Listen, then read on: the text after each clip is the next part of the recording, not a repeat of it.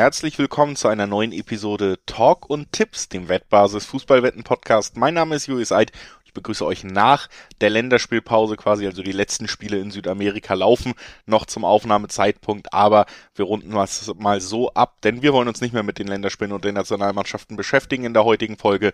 Wir wollen wieder auf den Liga-Fußball gucken, explizit natürlich auf den Bundesliga-Fußball. Da schauen wir auf alle neun Spiele voraus und es gibt sowohl ganz unten als auch ganz oben ganz wichtige Aufeinandertreffen. Also da hält die Liga direkt auch nach Wiederaufnahme des Spielbetriebes etwas für uns bereit und ich freue mich, dass ich dieses, was es für uns bereithält, nicht alleine besprechen muss und darf, sondern das Privileg habe, wieder einmal mit Alex Troika zu sprechen. Hallo Alex. Hallo Julius. Servus. Ja, schön, dass du da bist. Schön, dass wir wieder da sind jetzt nach der Länderspielpause und nach eineinhalb Wochen ohne Talk und Tipps. Das ist ja, fühlt sich ja immer an wie eine wahnsinnig lange Zeit, wenn wir dann teilweise ja, diese englischen Wochen dauernd haben und noch die EM im Hinterkopf, wo wir alle zwei Tage aufgenommen haben. Also kann man schon sagen, ich habe dich sehr vermisst. Ja, ich hatte auch ähm, gefühlt Entzugserscheinungen. Ja, kein, kein Clubfußball ist eh schon hart und dann konnte ich nicht mit dir ständig aufnehmen. Es war eine schwere Zeit, die ich durchgemacht habe. Ja. Ja, und es freut mich, dass wir da jetzt eben wieder gemeinsam rausfinden können. Das machen wir mit dem Bundesligaspieltag 8, wie angekündigt. Vorher aber auch noch ein paar Hinweise. Sportwetten sind ab 18 nicht für Minderjährige gedacht und die Angaben, die wir hier treffen, sind Angaben ohne Gewähr. Diese Quoten können sich eben bei jedem Wettanbieter noch jederzeit ändern. Deswegen auch dieser Hinweis vorweg. Und Sportwetten können Spaß, aber auch süchtig machen. Und wenn das Ganze bei euch keinen Spaß mehr macht, wenn es zum Problem wird, könnt ihr Hilfe bekommen. Sei es beim Support der Wettbasis, per Mail oder per Live-Chat. Oder ihr guckt mal auf spielen-mit-verantwortung.de vorbei. Auch da gibt es erste Hilfsangebote, Hinweise, was man tun kann, wenn das Ganze eben zum Problem geworden ist. So, und damit haben wir das im Kasten und äh, gehen jetzt, wie gesagt, flugs rein in die Bundesliga. Das erste Spiel ist ja auch direkt ein Freitagabendspiel, heißt, wir nehmen Donnerstag auf, das ist wirklich nur noch ein Tag hin, bis der Clubfußball wieder startet. Also es geht wirklich Schlag auf Schlag im Moment, muss man ja sagen. Wie gesagt, heute vielleicht direkt der kleine Hinweis vorweg gibt es ja auch noch Länderspiele in Südamerika zum Beispiel zu bewundern. Sowohl Argentinien als auch Brasilien müssen ran. Vorschauen auf diese Spiele findet ihr unter anderem auf wettbasis.com in schriftlicher Form. Wenn ihr auch das irgendwie noch in eure Wettpläne mit einbeziehen wollt. Und morgen gibt's dann direkt schon wieder Clubfußball. Also es geht wirklich sehr, sehr schnell hintereinander los. Und in Deutschland geht's dann los mit Hoffenheim gegen Köln. Ein Spiel, ja, wo ich einen Trainer einem Trainer deutlich positiver gegenüberstehe als dem anderen, das kann ich schon mal sagen. Wie siehst du denn das Aufeinandertreffen der beiden Mannschaften am Freitag? Freitagabend Hoffenheim-Köln könnte ein bisschen klangvoller grundsätzlich starten. Das war so mein erstes Gefühl. Man freut sich natürlich endlich wieder Bundesliga nach zwei Wochen ohne, ohne Bundesliga-Fußball und dann guckt man, was ist das Freitagabendspiel? Hoffenheim-Köln. Hm. Ohne jetzt dem FC zu nahe treten zu wollen, aber zumindest die Heimmannschaft ne, könnte etwas attraktiver sein. Also, wenn ich mir so vorstelle, Gladbach-Stuttgart, ne, wäre zum Beispiel einfach ein bisschen ein knackigeres Freitagabendspiel gewesen. Aber es ist, wie es ist. Wir wollen ja auch den Hoffenheimern nicht zu nahe treten, denn sie können ja schon auch ähm, sehr interessanten Bundesliga-Fußball spielen. Wie immer die, die Eingangsthese oder die Eingangs, das Eingangsstatement, Hoffenheimer Spiele sind Wundertütenspiele. Es kann da alles passieren. Aber ich habe das Gefühl, du favorisierst tatsächlich die Gäste aus Köln. Ja, tatsächlich einfach, weil ich finde, dass man bis jetzt eben eine konstante Saison hinlegt. Und Wundertüte ist ja eigentlich auch oft einfach ich will auch langsam mal von dieser Beschreibung weg, weil wir sie so oft nehmen müssen hier in ja, Podcast. Ja, ist auch ausgelutscht, natürlich, aber. Ja, Wundertüte umschreibt meiner Meinung nach eben dann doch auch recht oft einfach fehlende Konstanz, ne? Und fehlende, vielleicht auch Balance auf dem Feld. Und ähm, die kriegt Hönes weiterhin auch in seinem zweiten Jahr meiner Meinung nach relativ selten hergestellt. Und bei Köln hast du eben das Gefühl, und ich muss wirklich sagen, wir hatten jetzt zwei Länderspielpausen. Wir hatten jetzt acht Spieltage und dieses Gefühl, was man seit dem ersten Spieltag bei Köln hat, wo ich eigentlich, oder viele, denke ich, die eher pessimistisch veranlagt sind, dann auch aus Köln oder so, durchgehend das Gefühl hatten, das wird sich schnell widerlegen. Es ist immer noch der FC, ne? Und man hat in jedem Spiel, egal wie das Ergebnis der Kölner war, immer gesehen, dass man diesen klaren Plan hat, dass das Team gewillt ist, den umzusetzen und dass es gemeinsam funktioniert. Und das ist bei Hoffenheim eben nicht der Fall. Zum Beispiel eben auch nicht, wenn man 3-1 gegen Stuttgart verliert, die davor wirklich nicht gut unterwegs waren in der Saison. Ne? Und das unterstreicht mal wieder so diese, diese fehlende Konstanz, die ich bei Köln einfach äh, beeindruckend schnell Einzug gehalten hat, nachdem Baumgart da war. Ähm, deswegen auch mein Eingangsstatement mit dem Trainern. Ich finde so langsam würde ich mir von Hönes, der in seinem zweiten Jahr in seiner Amtszeit ist, würde ich mir da mehr wünschen. Und dann siehst du auf der anderen Seite ja. eben einen Baumgart, der was äh, eineinhalb Monate braucht, um eine Mannschaft komplett umzukrempeln, ne? Ja, ich muss natürlich zugeben, der Term Wundertüte ist völlig ausgelutscht. Den habe ich hier gefühlt 40 Mal schon genannt. Aber es ist halt mit Recht äh, leider, ja, muss man das so fast schon nennen, denn wenn wir allein auf die, auf die letzten Spiele blicken. Also sie, äh, die Hoffenheimer schießen zwei Tore beim BVB, haben den BVB am Rande des Punktverlusts. Dann schießen sie zwei Spiele in Folge kein Tor gegen Mainz und Bielefeld. Dann schlagen sie Wolfsburg 3-1 und verlieren danach 3-1 in Stuttgart. Also die Konstanz bei der TSG Hoffenheim ist die Inkonstanz. So kann man es einfach nennen. Du weißt halt jedes Spiel nicht, was du bekommst. Das macht es halt einfach so schwer, ähm, diese Mannschaft zu tippen. Und ich gebe dir recht, wesentlich konstanter und leichter zu tippen ist, ist in diesem Jahr ähm, der FC, die eine bärenstarke Runde spielen, Sechster sind mit zwölf Punkten. Das ist wirklich, also ich habe mir schon einiges erwartet vom FC unter Baumgart, weil ich ihn als Trainer schätze, aber dass er sie so schnell auf quasi ja, drei neue Level bekommt, wenn man den Vergleich zum letzten Jahr unter Gisdol zieht, ist wirklich erstaunlich. Und ähm, für mich ist dieses Spiel im Dreiweg, um so langsam zum Tipp zu kommen, sehr, sehr schwer zu tippen. Die Quoten zeigen sie ein bisschen auf. Hoffenheim ist natürlich Favorit, hat eine Zweierquote, aber ein FC-Sieg würde, glaube ich, niemanden überraschen. 3,40, 3,50 ist da die Quote. Also wer ein bisschen was riskieren will oder wer sagen will, naja, ich tippe auf die konstantere Mannschaft, der bekommt richtig schöne Quoten auf den Auswärtssieg des FC. Das kann man schon riskieren. Ich finde, Believe the hype, sage ich. Das ist mein Tipp. Ja. ja. ja, es gibt gute Gründe natürlich und mit einer sehr, sehr schönen Quote, aber es ist halt riskant, weil ja, Hoffenheim-Spiele immer so oder so ausgehen können. Ja, ja, also das ist, stimmt natürlich. Trotzdem, irgendwie habe ich das Gefühl, einfach dadurch, dass Hoffenheim generell mir noch immer ein bisschen wackelig wirkt und so, dass hier Köln tatsächlich gute Chancen hat, was mitzunehmen. Klar ist die Quote auf den Auswärtssieg dann auch sehr hoch und ähm, es wird sicherlich kein deutlicher Sieg, sollte es einer werden. Das heißt, es ist immer ein bisschen riskant, aber ich finde die Quote dafür tatsächlich auch sehr hoch auf Kölner, die ja deutlich besser spielen, ne? Als äh, und einfach eine starke Saison spielen. Also ich sehe sie jetzt nicht quotentechnisch gesprochen so weit weg von den Hoffenheimern, wie es die Quoten im Dreiweg tun. Deswegen finde ich es da schon halbwegs lukrativ. Und sonst möchte ich zumindest mal sagen, die doppelte Chance auf den Gast, nämlich Unentschieden oder Sieg Köln, bringt auch noch 1,8er Quoten im Schnitt. Also selbst da kann man noch, finde ich, lukrative Quoten einfahren und dann eben einfach sagen, gut, Köln ist weiter gut drauf. Da kann man äh, schon davon ausgehen, dass sie hier nicht verlieren.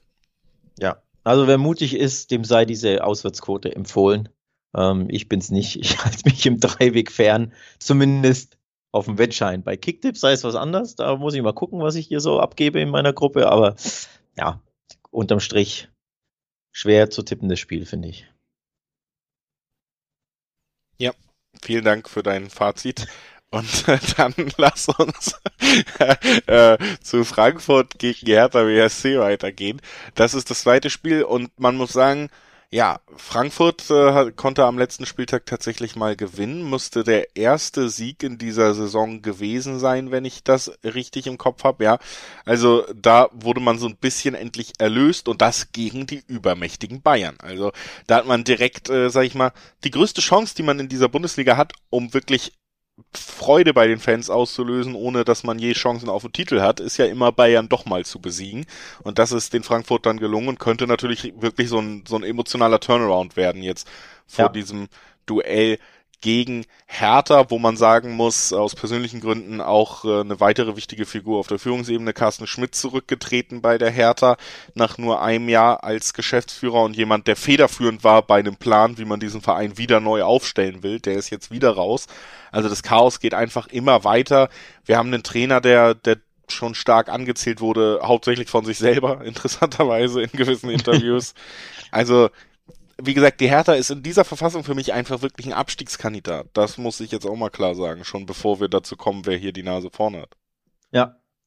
muss man, muss man echt so sagen, Hertha, ich sehe da auch keine Besserung unter Dada. Also ich glaube, die würden, solange im Amt bleibt, schwimmen die da unten rum. Und ab und zu gibt es irgendwie einen 1-0-2-1-Sieg, aber in aller Regel gibt es ja sehr unattraktive Spiele und auch unattraktive Ergebnisse aus Sicht der Hertha-Fans. Ich, ich sehe da keine Besserung und ich muss auch sagen, ich glaube, dieser, dieser Befreiungsschlag gegen die Bayern sollte den Frankfurter sehr, sehr gut tun. Natürlich ist der jetzt wahrscheinlich also emotional abgeebbt nach zwei Wochen Pause. Ne? Also für die Frankfurter da wahrscheinlich sehr, sehr unglücklich gekommen, die Länderspielpause. Nichtsdestotrotz, glaube ich, werden sie diesen Rückenwind mitnehmen. Man sollte ja auch nicht vergessen, auch wenn sie ähm, weiterhin da unten drin stehen, interessanterweise ähm, Duell der Tabellennachbarn, 13. gegen 14. Auch wenn sie weiterhin da unten äh, drin stehen, sie, ähm, sie haben erst eine Niederlage kassiert, die Frankfurter. Also ja. sie sind schon sehr, sehr schwer zu schlagen. Sie spielen einfach ständig unentschieden. Fünf Remis in sieben Spielen. Heißt aber auch, das ist keine schlechte Mannschaft. Die stehen da nicht unten drin, weil sie so schlecht sind, sondern sie tun sich ein bisschen schwer, den einen das eine Tor mehr zu schießen als der Gegner, aber sie sind einfach unfassbar schwer zu knacken. Ja, was ja auch zu erwarten ist, wenn du einen Silver in Topform letztes Jahr hattest und einen ja. Kostic in Topform und beides hast du jetzt nicht mehr. Einer ist ganz weg, der andere hat mit anderen Querelen neben dem Platz auch zu kämpfen gehabt und so. Das, das schlägt sich halt eben in diesen Zahlen nieder. Klar ist aber auch, ja, Frankfurt ist ja im Großteil des Kaders trotzdem zusammengeblieben aus diesen relativ erfolgreichen Jahren. Haben mit Glasner auch weiter einen Trainer, der bei Wolfsburg, finde ich, super Arbeit gemacht hat. Also ähm, ich bin jetzt auch nicht so skeptisch, dass Frankfurt da auf jeden Fall am Ende nicht irgendwie zweistellig in der Tabelle stehen wird. Ob es dann wirklich für Europa reicht, wird schwer abzusehen im Moment noch, aber ich glaube schon oberes, obere Tabellenhälfte am Ende für die Frankfurter. Ja, die, du kletterst ja auch schnell, wenn du eh nicht verlierst und dann fängst du mal endlich mal wieder an zu gewinnen ab und zu. Dann bist du ja da super schnell unten raus. Also schon jetzt mit einem Sieg werden sie denke eh in die Top Ten springen. Ähm, kurios übrigens, Frankfurt habe ich erwähnt, die Mannschaft mit den meisten Unentschieden, fünf. Die Mannschaft mit den wenigsten Unentschieden ist die Hertha. Die hat nämlich noch gar kein Remis. Ähm, bisschen kurios. So, und jetzt kommen wir zu meinem Tipp. Frankfurt gewinnt das Ding. Kurz und schmerzlos. Dreiweg. Völlig passable, gute Quote. 1,75 so im Schnitt, je nach Wettanbieter, aber pendelt sich bei fast allen gleich ein. Also 1,70, ja. 1,72, 1,75. Ähm, Finde ich für den Dreiweg völlig okay. Für mich die Hertha nach wie vor eine der biedersten Mannschaften der Bundesliga. Die Frankfurter mit Heimspiel, mit Rückenwind durch den Bayern-Sieg. Das ist für mich ein Heimsieg. Ja, unterschreibe ich. Äh, würde ich, glaube ich, auch außer, und die Spiele haben wir ja hinter uns gegen die Aufsteiger, würde ich das sowieso bei jedem Spiel der Hertha im Moment unterschreiben, dass man da durchaus im Dreiweg gegen sie tippen kann. Also so hart muss man da einfach sein. Und ähm, sicherlich, wenn es so kommen sollte, werden wir auch irgendwann einen Trainerwechsel sehen. Also das äh, wartet dann auch auf uns. In dieser Saison wurde ja noch kein einziger Bundesliga-Trainer entlassen. Fühlt sich an, als wäre das, ne, ich weiß nicht, es sind ja erst sieben Spieltage, aber es fühlt sich an, als wäre es in allen anderen Jahren schon lange so weit gewesen und dieses Jahr ist irgendwie fast besonders deswegen. Falls ihr wissen wollt, bei wem stehen die Chancen am besten, kann man da drauf tippen, wer zuerst entlassen wird, gibt's da auch immer noch den Artikel auf der Wettbasis für euch, welcher Trainer wird am ehesten entlassen, wann kommt die erste Entlassung. Favorit ist angesprochener Paul Dardai und eben von mir kritisierter Sebastian Hoeneß, das kann ich verraten. Die stehen ganz oben auf der Liste. Wer die anderen sind und wie die Quoten pro, äh, ja, für jeden Trainer stehen, das findet ihr eben in diesem Artikel heraus, den wir euch nochmal ans Herz legen wollten, bevor wir weiter springen zum dritten Spiel. Es ist das Spiel von Borussia Dortmund gegen Mainz 05 und das bedeutet, wir reden über, ja, eine Mannschaft, die in den letzten zwei Spielen in Dortmund zwischen Dortmund und Mainz vier Punkte mitnehmen konnte. Und das ist nicht Dortmund. Mhm. Die Mainzer fühlen sich zumindest zuletzt sehr, sehr wohl im Westfalenstadion. Ich darf übrigens nicht Signal Iduna Park sagen, wurde mir von einem äh, Freund von mir nahegelegt auf nicht ganz freundliche Weise. Der ist nämlich BVB-Fan und ich muss, ich muss Westfalenstadion sagen, sonst, sonst äh, abonniert er den Podcast nicht mehr. Ja, so, ich also hab, ich stehe. Ich habe das tatsächlich mal in einem Dortmund-Podcast, habe ich äh, Signal Iduna Park gesagt und hatte danach tatsächlich mehrere Privatnachrichten auf Twitter in unfreundlichem Ton direkt. Also ist ja, schon gefährlich, ja. ja. Die militanten Dortmunder, ja, so, so kennt man sie. Ähm, ja, zum Spiel super interessant tatsächlich. BVB gegen Mainz auf den ersten Blick würdest du sagen, ja, klare Sache. Das ist aber, wenn man ja die Mainzer Leistung unter Bo Svensson völlig außer Acht lässt und wirklich nur auf den Namen des Vereins blickt, aber wenn man wirklich auf die Leistungsstärke der Mannschaft unter diesem Trainer blickt, ist das ein Spiel, das super interessant ist, finde ich. Also das auch wirklich, ich will jetzt nicht sagen, Mainz wird das gewinnen, aber zumindest werden sie, sollten sie schon mithalten können. Oder siehst du das anders?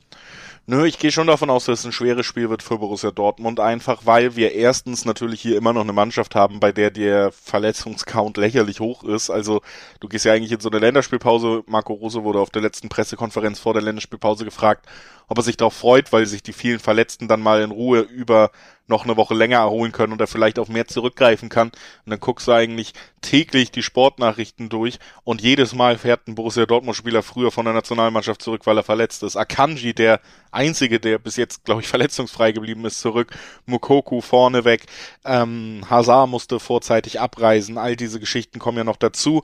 Es gibt aber zumindest die nicht unwichtige Info, dass er äh, Erling Haaland wieder trainiert und äh, wohl spielbereit ist und auch Akanji sollte wieder fit sein zum Wochenende. Das heißt, ja, der wichtigste Spieler vielleicht hinten, weil alle anderen noch gar nicht fit waren in dieser Saison so richtig und Hummels da auch noch nicht die Führungsrolle übernehmen könnte und natürlich einer der besten Stürmer der Bundesliga vorne.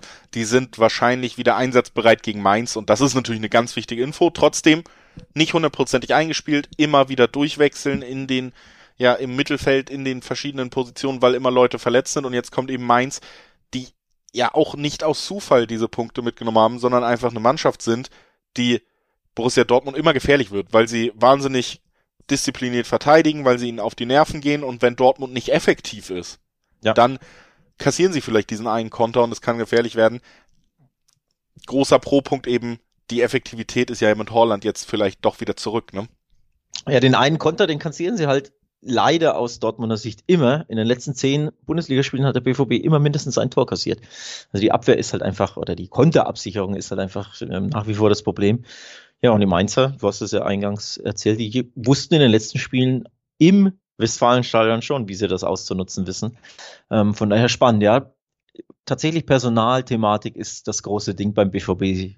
Der BVB ist nicht eingespielt, ständig fallen dir Spieler neu aus oder kommen zurück. Sprich, ne, die Mannschaft nicht eingespielt, die Spieler sind nicht bei 100 Prozent, könnte ja auch für Hummels gelten, der immer wieder äh, Knieprobleme hat.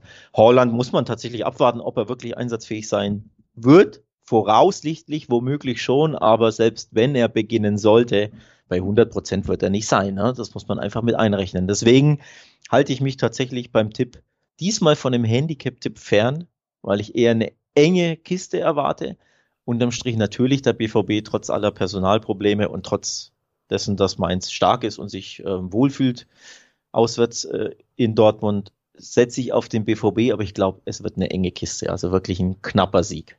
Ein Torunterschied. Ja, das könnte ich mir auch gut vorstellen. Ich könnte mir sehr gut vorstellen, dass es ein Sieg wird, wo trotzdem beide Mannschaften ein Tor beisteuern. Also eher ein 2-1 als ein 1-0 und das würde dann eben auch noch 1-6er, 1-7er Quoten bedeuten bei beide Teams treffen. Ja, wäre für mich auch noch ein vorstellbarer Tipp in diesem Spiel. Im Dreiweg, wie gesagt, 1-4er Quoten so auf Dortmund. Ähm, vielleicht für, für Kombi-Wetten doch noch halbwegs interessant. Ich glaube auch, dass Dortmund hier, weil sie eben auch jetzt unter Rose jedes Heimspiel gewonnen haben, weil die Fans jetzt das erste Mal also wir gehen ja schrittweise höher und jetzt werden wir ja zumindest 60.000 wieder im Stadion haben. Das wird das erste Mal sein, dass so viele wieder da sind. Ne?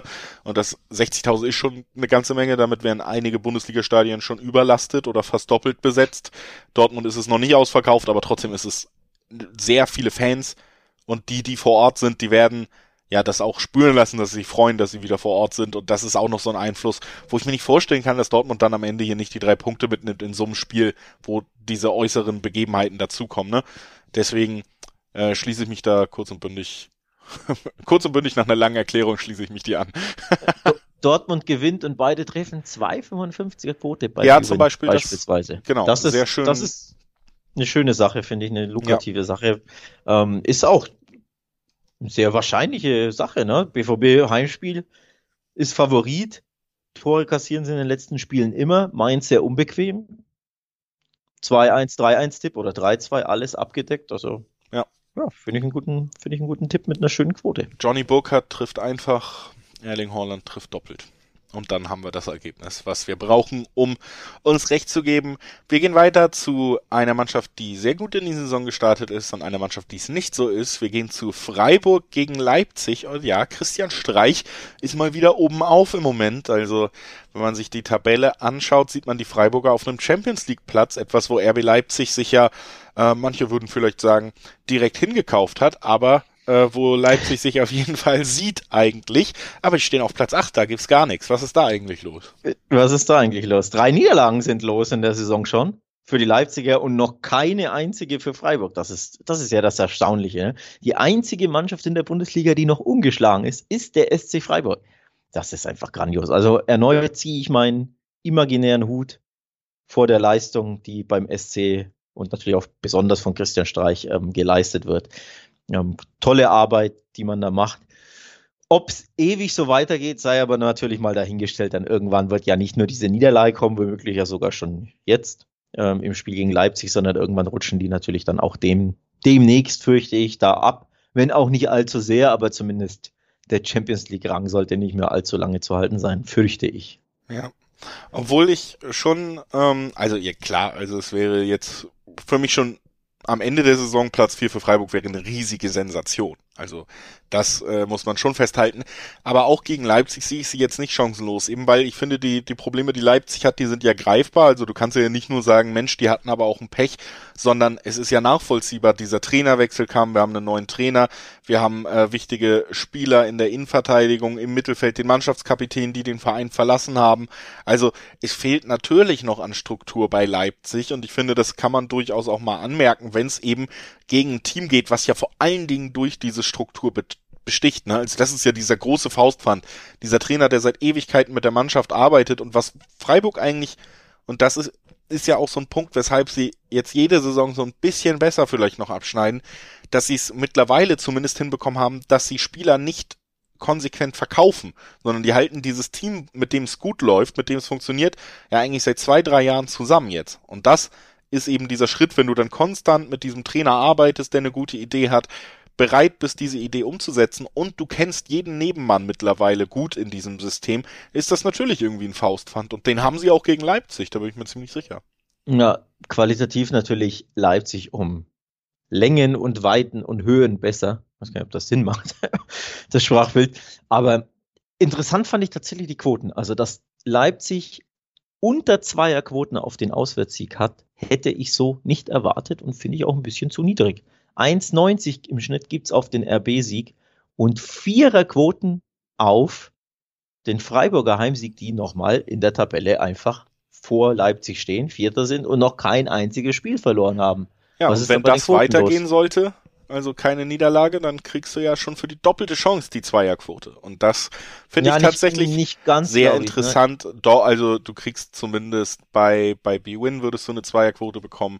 Also okay. es sind, geht bis bei, zu den, ja, okay geht bis zu den Zweierquoten hoch, ne? Aber ähm, bei Unibet wären es zum Beispiel 1,96, vielleicht hast du das gerade gesehen noch in unserem Chart. Ähm, deswegen so um die Zweierquoten gibt es auf die doppelte Chance für Freiburg und das finde ich tatsächlich sehr interessant, weil das ja wirklich äh, ja auch das Unentschieden und den Sieg beinhaltet. Wir sagen, Frankfurt, äh, Freiburg bleibt ungeschlagen gegen Leipzig, die noch nicht so gut drin sind. Und ich meine, Freiburg ist halt einfach ein wahnsinnig unangenehmer Gegner. Du hast jetzt Absolut. übrigens das Debütspiel im neuen Stadion, was sich ja, ja. Jahre, jahrelang rausgezögert hat noch. Auch das wieder eine besondere Geschichte und deswegen sage ich mal, ich glaube, Leipzig äh, nimmt hier höchstens einen Punkt mit und ich die Zweierquote. Ja, das finde ich interessant tatsächlich, ne? Stadioneinweihung, neues Stadion. Ähm, emotional war das ja eine, eine sehr schöne Sache. Ne? Das, das letzte Spiel, dieses 3-0 gegen Augsburg, wenn ich mich dunkel richtig erinnere. Letztes Spiel in Freiburg, sehr emotional. Da war ja Streich auf den Tribünen, ne? das Mikrofon geplärrt, Tränen in den Augen, sehr, sehr angefasst. Ähm, von daher ja, kann natürlich auch sein, dass da ähm, das eine Rolle spielt, jetzt im neuen Stadion zu sein. Grundsätzlich ja doppelte Chance. Freiburg ist einfach lukrativ. Plus für diejenigen, die ganz mutig sind, würde ich halt tatsächlich sogar, ja, was heißt empfehlen, aber guckt euch diese Viererquote einfach mal an auf den FCC. Das ist, das hat super gutes Value, denn ja, die Leipziger sind schon ein paar Mal ge gestrauchelt in der Saison, wie man ja weiß. Von daher vor allem in der, in der Fremde ähm, ist ja immer mal eine Niederlage drin für die Leipziger. Zu Hause sind sie bärenstark, da haben sie drei von vier Spielen gewonnen, aber eben die Probleme haben sie eben auswärts. Das ist ja das Interessante. Leipzig hat erst ein Auswärtstor erzielt und noch kein Auswärtsspiel gewonnen. Also allein deswegen diese Vierer Heimsiegquote, die hat super gutes Value, die ist für mich auch zu hoch, muss ich auch ehrlich zugeben und deswegen kann man da schon mal was riskieren. Ja, vor allen Dingen Freiburg ist standardstark, Freiburg kann kontern, das sind die Tugenden, die dich als vermeintlicher Underdog, als Mannschaft mit weniger individueller Qualität auch sehr schnell trotzdem nach vorne bringen können und genau diese Qualitäten hat Freiburg eben. Das bei dieser Ausgangssituation sehr spannend. Auf jeden Fall ein Spiel, äh, ja, auf das man sehr gerne einen Blick werfen kann. Und äh, das gilt natürlich auch fürs nächste Spiel. Es ist das erste Aufeinandertreffen direkter Konkurrenten in der Tabelle. Platz 18 gegen Platz 17. Fürth empfängt Bochum. Fürth wartet weiter auf den ersten Bundesliga-Heimsieg der Vereinsgeschichte. Ist noch nie gelungen. Nicht bei der letzten Bundesliga-Saison und auch noch in diesem Jahr nicht. Und da würde sich ja anbieten, vielleicht den anderen Aufsteiger zu besiegen, denn vermeintlich ist es ja auch der direkte Konkurrent und vielleicht leichteste Gegner, den man in dieser Liga vorgelegt bekommt. Ne? Ja, ohne dem VfL zu nahe zu treten, aber auf dem Papier natürlich der leichteste Gegner, zumindest zu Hause. Denn mit Aufsteiger klar, das ist das, der eine Grund und der andere Grund. Der VfL hat alle bisherigen vier Auswärtsspiele verloren, keinen einzigen Auswärtspunkt geholt. Die einzige Mannschaft, die das auch nicht zustande gebracht hat, ist eben Fürth. Aber der VfL hat auch erst ein Auswärtstor erzielt. Die Fürther immerhin drei. Also schwächste Auswärtsmannschaft der Liga ist der VfL Bochum. Sprich rein statistisch gesehen ist das das vermeintlich leichteste Heimspiel. So. Anders gesagt, das ist Pflicht, ein absoluter Pflichtsieg für das Kleeblatt, wenn sie Hoffnung haben wollen, die Klasse zu halten. Also wenn du dieses ja. Heimspiel nicht gewinnst, welches willst du denn dann gewinnen? Das ist auf jeden Fall ein ganz wichtiger Punkt dazu, dass äh, Bochum trotzdem ja viele so knappere Ergebnisse hatte und ich habe immer so das Gefühl, ja, die können noch relativ lange irgendwie mitschwimmen und so den Anschluss an zumindest Relegationsplatz halten, weil sie eben immer in der Lage sind, mal einen Punkt abzutrotzen. Das Problem bei Fürth ist, das hatte man bei denen bis jetzt selten. Und wenn sie jetzt auch im direkten Duell unterliegen und ähm, nicht in der Lage sind, da was mitzunehmen, bin ich auch der Meinung, das ist wirklich nach acht Spieltagen dann schon der erste Wink, dass man sich nicht lange damit beschäftigen muss mit der Möglichkeit, dass wir nächstes Jahr hier auch überführt reden, wenn wir über die Bundesliga reden. Also das ist auch von der Aussagekraft das wichtigste Spiel der Saison wahrscheinlich und der, der letzte Richtungszeig zu, im, im, zum Start in Anführungszeichen der Saison noch super wichtig für Fürth und außerdem, wie gesagt, dieser Fluch mit dem nicht einmal gewonnenen Bundesliga-Halbspiel, der liegt natürlich auch da drüber. Interessanterweise ist äh, in der Zweitliga-Historie, wo die Vereine ja doch öfter aufeinander getroffen wurden. Bochum das Team, was am meisten Auswärtstore in Fürth erzielt hat. Also die Heimschwäche der Fürther ging in der zweiten Liga gegen Bochum auf jeden Fall auch schon richtig los und das äh, macht natürlich dann doch nicht so viel Hoffnung.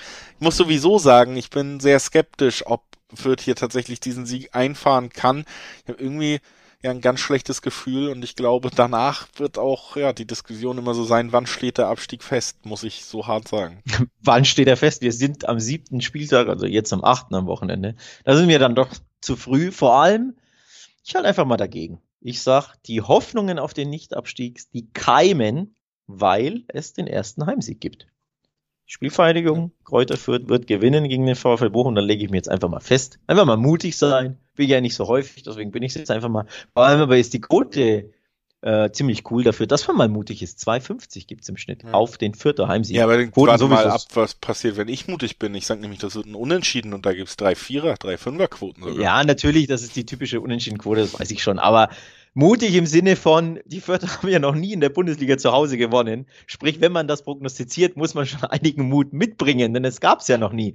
Deswegen, ähm, ja, nee, ich glaube, dass die, also in Bochum wäre das eine andere Sache, denn ich gebe dir recht, ähm, der VfL zu Hause kann er schon immer mal wieder gut mithalten, auch gegen den VfB Stuttgart beim 0-0 zum Beispiel, ne?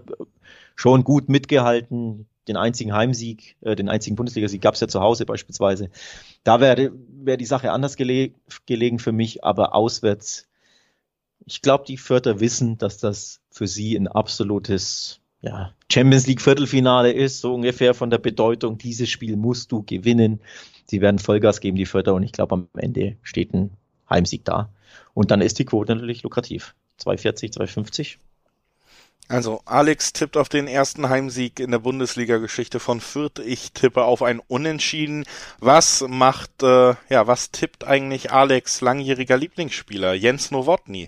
Das könnt ihr rausfinden, indem ihr beidfüßig guckt, das äh, Wettbasis YouTube-Videoformat.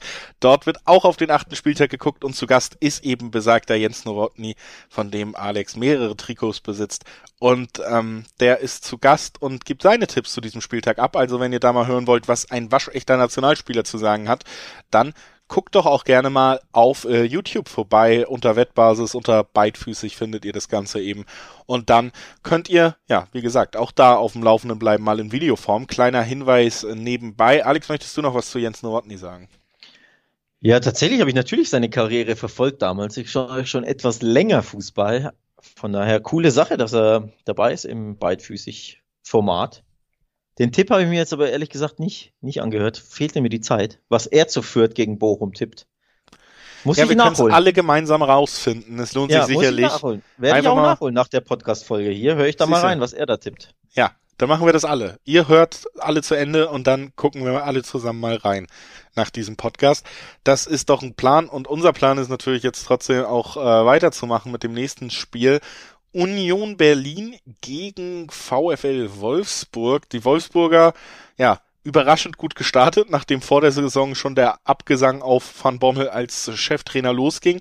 Dann viermal gewonnen, ein Unentschieden ganz umgestanden und jetzt der der Bruch irgendwie. Die letzten beiden Bundesligaspiele verloren, gerade das gegen Hoffenheim finde ich auch in 3-1 gegen Hoffenheim. Damit habe ich nicht gerechnet, dass man da wirklich verliert. Auf der anderen Seite Union Berlin, die neuerdings mit Dreifachbelastung trotzdem einfach da weitermachen, wo sie seit zwei Jahren, seit sie in der Bundesliga sind, äh, ja unterwegs sind. Sie stehen wieder auf Platz sieben und äh, spielen absolut stabilen Fußball, wo ich wenig, also gerade wenn man überlegt, wo dieser Verein herkommt, muss man sagen, auf dem Feld weiterhin ist das einfach beeindruckend, was Union Berlin macht.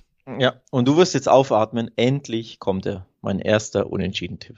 Das ist das Spiel, wo ich guten Gewissens auf das Remis gehe. Die Unioner zu Hause noch ungeschlagen, auch da, ne?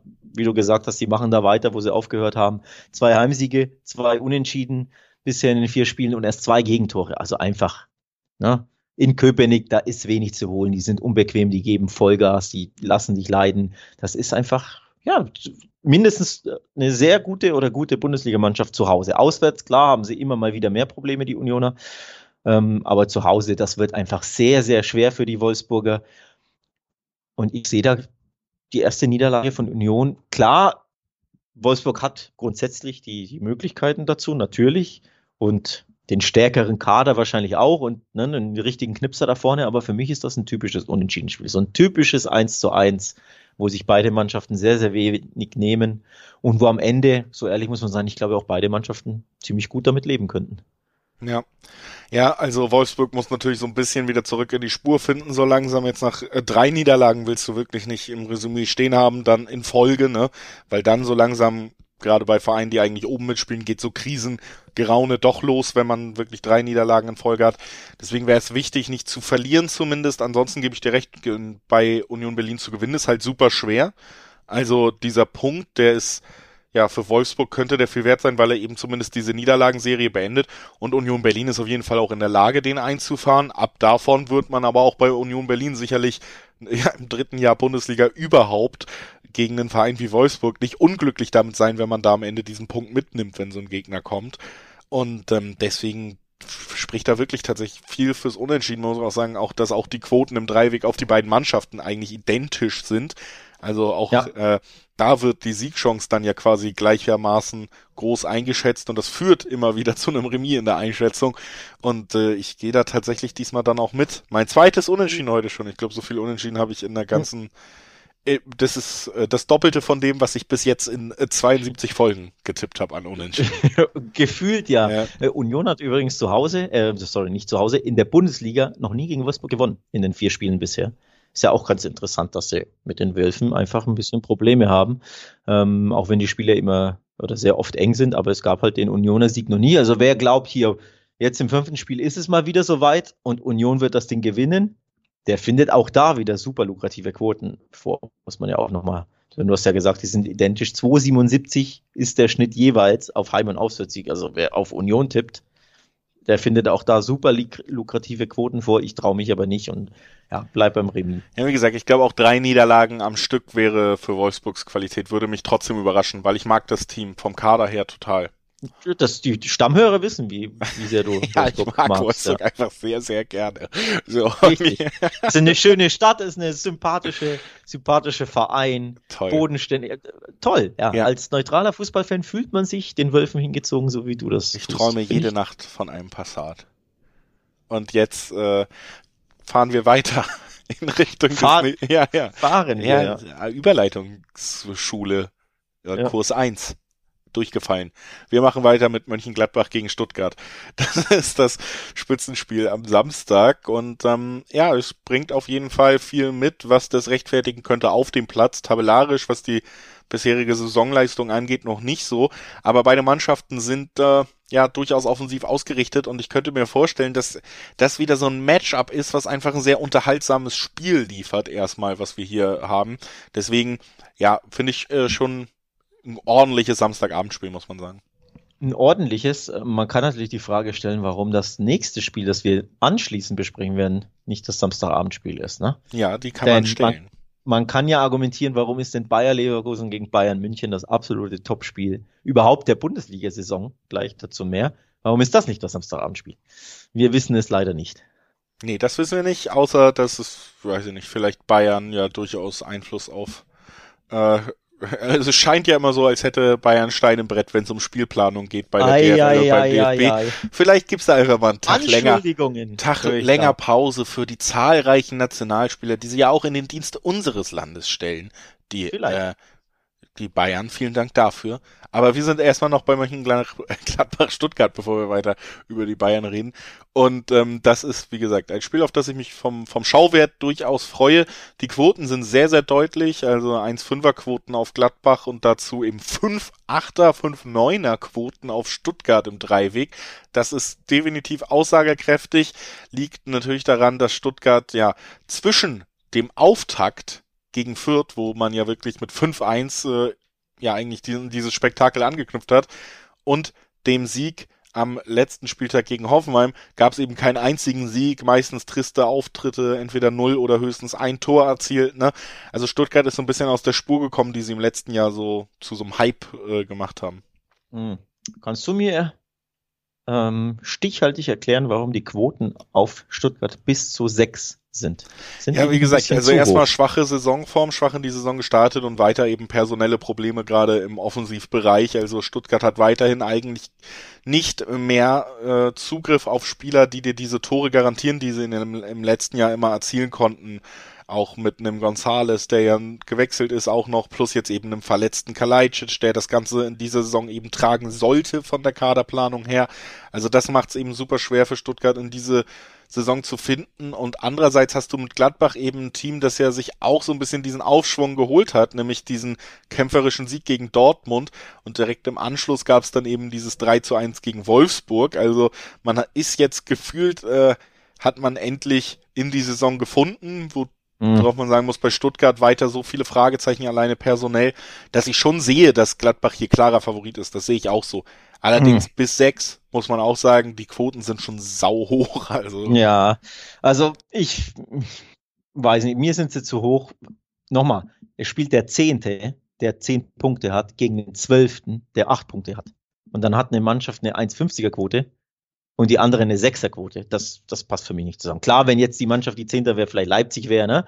Und die Mannschaft, die Zwölfter ist, okay, aber es ist trotzdem Gladbach gegen Stuttgart klingt ja auch irgendwie äh, wie Zehnter gegen Zwölfter oder ne, Achter gegen Neunter oder so. Von daher finde ich die Quoten tatsächlich nicht passend. Und ähm, natürlich neigt man dazu, dass man sagt, ja, Gladbach Heimsieg und so ist Favorit, sollte das schon machen, geht's halt 2-1 aus, ne, so. Aber aus Tippersicht, wenn du da diese Sechserquoten entdeckst, bist du wieder bei diesem, bei der Risikoanalyse, dass du sagst, okay, das Risiko ist natürlich da, aber der Value ist so hoch, dass du das, finde ich, fast schon riskieren musst oder probieren solltest, diese Sechserquoten mitzunehmen. Einfach weil die Quote exorbitant hoch ist. Oder Die andere, die safere Variante, die natürlich du liebst, die doppelte Chance. X2, unentschieden Stuttgart. 2, was ist da der Schnitt? 260. Ja. ja, also wie gesagt, ich finde, das sind halt einfach super lukrative Quoten darauf, dass wir in der Bundesliga gerade, du sagst ja Zehnter gegen Zwölfter oder so, wir haben ja nie diese hundertprozentige Garantie, weil die Bundesliga so zusammengerückt ist, gerade in diesem Mittelfeld, gerade jetzt, wo Mannschaften wie Gladbach seit einem ja seit letzter Saison auch irgendwie so eher mit unten reingerutscht sind und so frische Teams wie Stuttgart und Union Berlin doch irgendwie auf Augenhöhe mitmischen. Und dann deckst du eben zwei von drei wirklich möglichen Spielabgängen ab mit einer super lukrativen Quote. Ne? Natürlich, wenn du dann mehrere Scheine hast und so, kann man da vielleicht auch sagen, der, ich gehe auf den Favoritentipp mit Gladbach mit der 1,5er Quote, aber diese doppelte Chance, wenn man mal was ausprobieren will und die wird so zurückgezahlt mit den zwei Sechsern, finde ich immer interessant in der Bundesliga eigentlich. Also außer es spielt äh, Fürth gegen Bayern, aber ansonsten finde ich es eigentlich immer lukrativ und spannend. Ja, und vor allem ist die Bundesliga ja, ja, einfach schwer zu prognostizieren und das sind genau diese Spiele, die sehr oft in beide Richtungen ausgehen können. Diese typischen Mittelfeldduelle, wo sich Teams sehr oft auf Augenhöhe einfach begegnen und klar, die eine Mannschaft bekommt irgendwie einen Elfmeter aus dem Nichts und das Spiel kippt. Deswegen, ja, die Quoten sprechen wirklich dafür, dass man ein bisschen was riskiert, einfach mal Bauchgefühl äh, weglassen weil Bauchgefühl neigt man natürlich oft zum Heimsieg, erst jetzt unter Fans und dann auch ne, zu Heimsiegen von so Mannschaften, die Europapokalambitionen hat, wie es ja die Gladbacher sind.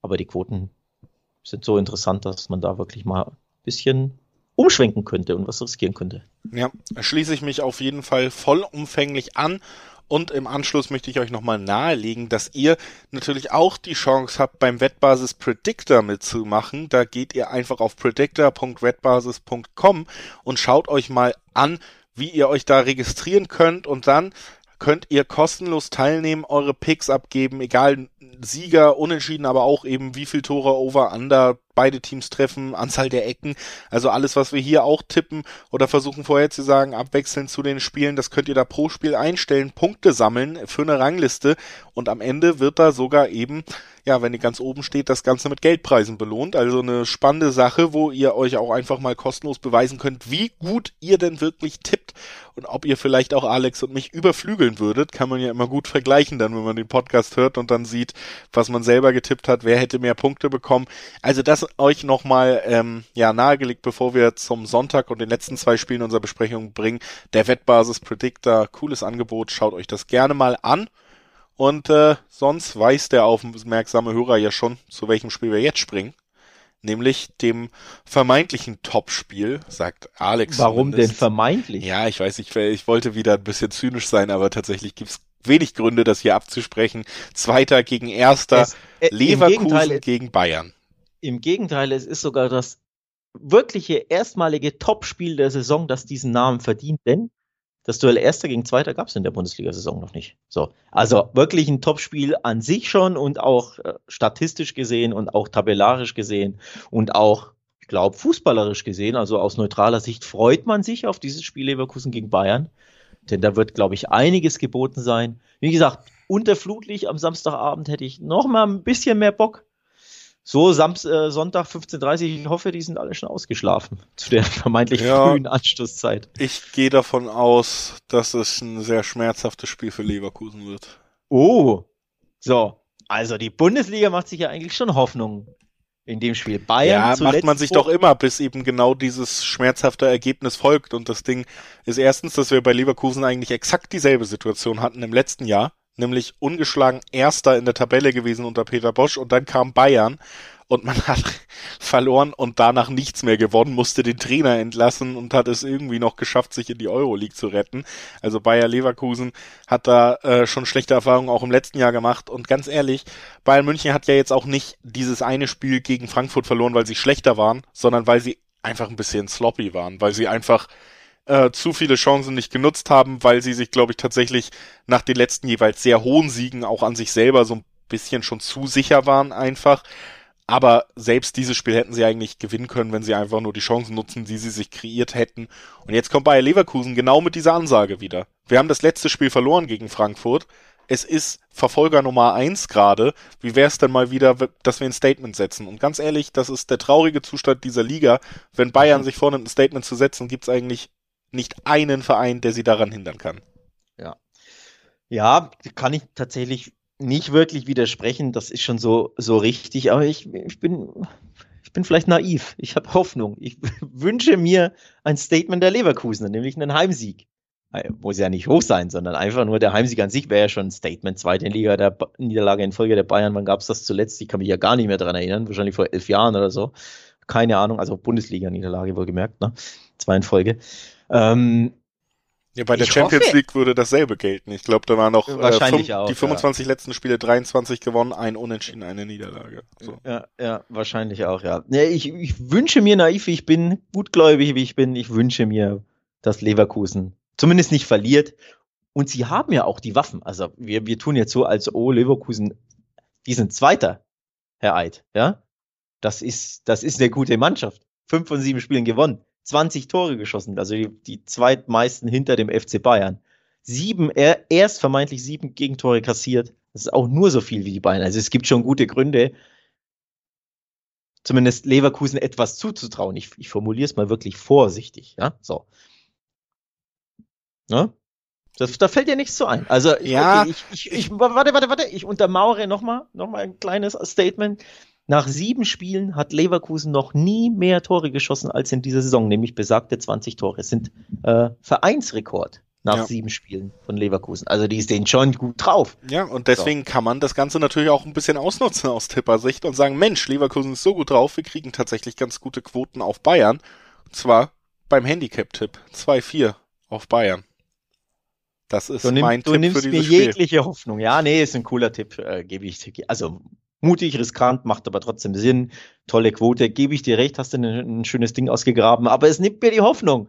Ich wollte, ich dachte hier, wir Ja, halten. gut, ich meine, was, ja. also jetzt mal ganz ehrlich, auch das ist doch wieder so eine Geschichte, was, also ich habe wenig Hoffnung und selbst wenn Leverkusen hier irgendwie einen Unentschieden abstrotzt, würde das für mich nichts ändern an, an dem Titelrennen. Ich dachte, wir ne? halten zusammen ein Plädoyer, warum Leverkusen hier den Bayern richtig eins mitgibt. Endlich auf Meisterkurs. Wir freuen uns alle, wenn die, die, Millionen, die Millionen Bayer Leverkusen-Fans ja. Leverkusen überschwemmen werden zur Meisterfeier.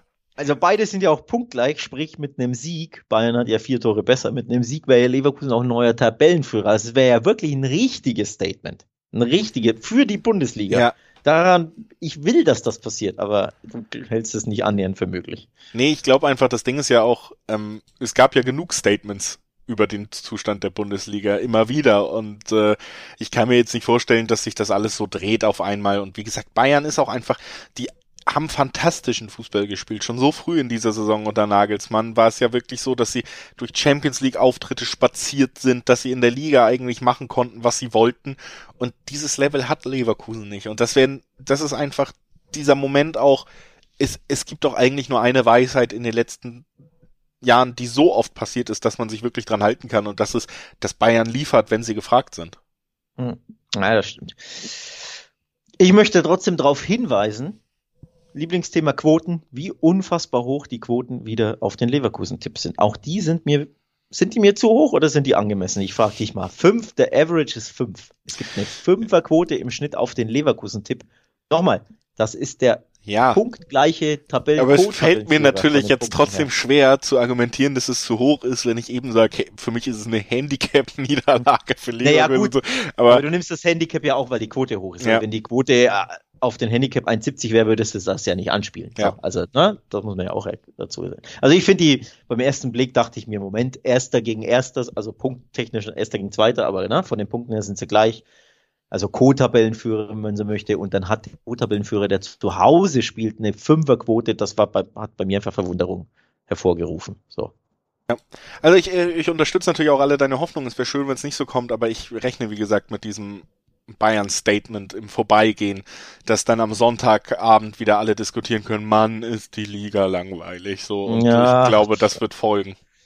Ich, ja gut. Du hast mir jetzt die Lust an diesem Podcast genommen. Sehr gut. Und auch, und auch am Schauen des Spiels nicht. Aber hey, das Will, muss nicht lange anhalten, Alex, weil wir sprechen gleich noch ja, über Augsburg gegen, äh, Augsburg gegen Bielefeld. Ja, da habe ich richtig Bock auf die Bundesliga und auf, auf die Besprechung des Spiels. Ja, nee, kurzer Abschlusssatz doppelte Chance. Leverkusen ist einfach attraktiv, 240. Also für die naiven, gutgläubigen Menschen, wie, wie ich es bin, die können ja mal einen Blick drauf werfen, auf diese Quoten zumindest. Denn nochmal, Leverkusen ist stark und Bayern ist hinten anfällig. Also Tore, wir können uns darauf einigen, es gibt Tore satt. Ja, ne? das auf Ich glaube, das ist jetzt, das verwundert jetzt keinen, dieser Tipp. Das hört man in jedem Format. Ich glaube auch der Kollege ähm, Marcel Niesner hat es bei beidfüßig auch angesprochen. Vor allem vor der, ähm, vor der Halbzeit fallen viele Tore, da kann man von ausgehen. Natürlich sind die Over-Quoten nicht sonderlich lukrativ, weil einfach Tore erwartet werden, aber ich, von Tore auf beiden Seiten gehe ich einfach aus. Also es gibt, es werden Tore fallen, es werden auf beiden Seiten Tore fallen. Das ist für diejenigen, die, die beim Dreierweg nichts, ähm, ja, nichts tippen wollen, die können ja mal darauf gehen. Ja. Ja, also das äh, ist auf jeden Fall eine naheliegende Sache, das muss man äh, abschließend noch sagen. Jetzt haben wir das vermeintliche und natürliche Topspiel eben abgehandelt und äh, kommen zu einem weiteren Topspiel. Augsburg gegen Bielefeld äh, schließt den Spieltag ab. Erst die hohe Bayern, der hohe Bayern-Sieg, um die Stimmung ein bisschen runterzukochen. Dann folgt noch Augsburg-Bielefeld und dann machst du Sonntagabend den Fernseher aus und denkst dir, Gott sei Dank, hoffentlich ist bald wieder in der Spielpause. Aber Augsburg gegen das ist. Das ist despektierlich. Das ist gemein. Ach, nee, äh, ist auf jeden Fall tatsächlich, was den Ausgang des Spiels angeht, äh, relativ spannend. Weil ja ich äh, Bielefeld in dieser Saison, ja, auch wenn sie tabellarisch jetzt da unten natürlich wieder tief drinstecken und schon die eine oder andere Niederlage kassieren mussten, ich finde sie zumindest weiterhin halbwegs stabil, okay, gegen Leverkusen und äh, gegen Leipzig, glaube ich, ach nee, das war noch gar nicht in dieser Saison, also gegen Leverkusen gab es tatsächlich mal viele Gegentore, aber ansonsten hat man sich meist zumindest äh, defensiv äh, wirklich stabil präsentiert, also und auf der anderen Seite haben wir im Augsburg, die ja auch wirklich überhaupt nicht gut gestartet sind. Äh, deswegen liegt man in der Tabelle auch direkt äh, beieinander, 15. gegen 16. Und ich kann mir schon vorstellen, dass Bielefeld zumindest auch in der Lage ist, dieses Augsburg lange zur Verzweiflung zu bringen. Das heißt, wir, wir haben ja wirklich so ein klassisches Spiel. Es wird wahrscheinlich relativ lange 0-0 stehen, außer der, der ganz frühe Schlag verändert alles. Also lange 0-0 und dann kann es natürlich mit einem Standard, mit einer Situation in beide Richtungen kippen. Deswegen für mich so vom dreiwegigen Spiel, wo ich mich auf jeden Fall, denke ich, lieber fernhalte, weil es für mich zu eng beieinander liegt und wahrscheinlich von einem Treffer entschieden wird. Wären wir denn überrascht, wenn das 4 zu 2 der Bayern danach von einem 0-0 zwischen Augsburg und Bielefeld gekrönt wird, nee, abgeschlossen wird. natürlich sehr passend, muss man sagen. ich glaube nämlich auch, ne? Also ich habe jetzt 4-2 ge gesagt, natürlich wegen deinem Handicap-Tipp, ne? Äh, ich wünsche mir einen 3-2 Leverkusen-Sieg, aber bei, es würde ja, es würde passen, ne? Hier schöne, das Torfestival mit dem Bayern-Sieg und danach folgt das schnöde 0-0 zwischen Augsburg und Bielefeld mit mehr gelben Karten als Torschüssen, so ungefähr, ne? Also du hast schon gehört, das 0-0 ist mein Tipp, tatsächlich. Das also, also under 1,5 Tore bringt dann übrigens auch drei Zweierquoten noch. Ja. Finde ich einen, tatsächlich einen guten Tipp, denn ein 1-0 ist natürlich immer ja. drin. Ähm, also für jeden klaren Standard, ein Elfmeter, irgendeine ne, eine blöde Situation, irgendeiner tritt über den Ball, hast du immer drin, vor allem weil Augsburg sehr gerne so seine Punkte holt. Durch irgendeinen Bock eines ja, Abwehrspielers ja. oder Wie eines gegen, Torhüters. Gegen Gladbach das 1 0 am Ende. Ja, auch letzte. Saison, ne? Haben sie einige Siege geholt, weil irgendwie der, der Torwart über den Ball trat oder den Ball hat fallen lassen oder so. Die Augsburger sind einfach enorm, enorm bieder. Drei Türchen geschossen. Drei. Die Augsburger. Und wer hat auch drei Tore geschossen? Die Bielefelder. Ja. Also es sind die offensiv schwächsten Mannschaften der Liga, die da aufeinandertreffen. Von es daher wird wahrscheinlich kein Schützenfest. Das muss man das einfach mal festhalten. Und deswegen unter 1,5 Tore bringt drei Zweierquoten, unter 2,5 Tore bringt übrigens auch immer noch 1,75er Quoten. Das heißt, es kann ja sogar 1-1, 2-0. Und ganz ehrlich, mehr als zwei Tore werden da ziemlich sicher nicht fallen. Und es gibt immer noch diese 1,75er Quote. Ne? Also da, das ist schon, finde ich, fast eine sehr sichere Wette, die wir hier heute drin ja. haben. Da reihe ich mich mit ein. Ja. Genau. Top. Dann haben wir auch das abgehakt und sind mal gespannt, wie ein Spieltag voller direkter Duelle ganz unten und ganz oben, wie der am Ende ausgehen wird und was es vielleicht auch für die Bundesliga bedeutet. Alex hat Hoffnung, Julius ist fatalistisch. Mal schauen, mhm. äh, wer nächste Woche dann, ja, das, äh, das Lachen auf seiner Seite haben wird. Und zwar, ja. wenn ich es richtig weiß, schon am Montag, ne? Denn wir werden äh, haben das große Glück, dass wir direkt auch wieder in die internationalen Wettbewerbe einsteigen. Champions League äh, namentlich wird am Montag von uns besprochen. Da freue ich mich auch sehr drauf. Weiß nicht, ob sie alle Spieler freuen, weil tatsächlich muss ich sagen, das Programm ist auf jeden Fall, äh, wenn du auch international als äh, Nationalspieler unterwegs bist, richtig heftig. Ja, vor allem die Südamerikaner, ne? ja, also ich kann mich auch nicht erinnern, dass das jemals so war, dass die Champions League quasi nach der Länderspielpause direkt wieder einsetzt. Also das finde ich schon sehr eng getaktet nach einem, muss man ja sagen, jetzt eineinhalb Jahren, wo es eh keine Pausen mehr gab, so wirklich, ne? Und wir steuern auf ein Jahr zu, wo die, die, äh, die WM mitten in der Saison stattfinden wird. Da soll es nur eine Woche. Also alles äh, große Themen. Vielleicht müssen wir da auch irgendwann noch im Laufe dieser Podcast-Saison drüber sprechen, was die Erschöpfung eben mit diesen Mannschaften macht, die so eine hohe Belastung haben. Bei Dortmund haben wir ja schon öfter über Verletzte geredet. Ne? Das, das machen wir, wenn's äh, die Wettanbieterquoten anbieten zu den Wetten, wer verletzt sich als nächstes. Genau. wer hat die nächste, Muskel, die nächste Muskelverletzung? Ja. ja. Dann, dann glaube ich, thematisieren wir das. Ja, das würde jetzt ausufern, aber ich freue mich tatsächlich auf, auf Montag wieder. Dann bequatschen wir wie immer um die Mittagsstunde herum die spannendsten Spiele der Champions League, nicht alle, weil das würde den Rahmen sprengen. Die treuen Zuhörer kennen das, aber zumindest ne, die knackigsten Spiele. Ähm, und natürlich die der deutschen Mannschaften, denn die Bayern-Spiele sind ja in der Regel nicht ganz so knackig, zumindest nicht ganz so spannend knackig, weil die Bayern ja alles dominieren, auch in Europa, aber trotzdem spannend. Freue ich mich drauf. Julius. Spannend. Äh, wir freuen uns beide drauf und äh, hoffentlich tut ihr das auch. Wir hören uns, wie gesagt, dann schon bald wieder. Bis dahin wünschen wir euch ein schönes Bundesliga-Wochenende. Tschüss. Ciao.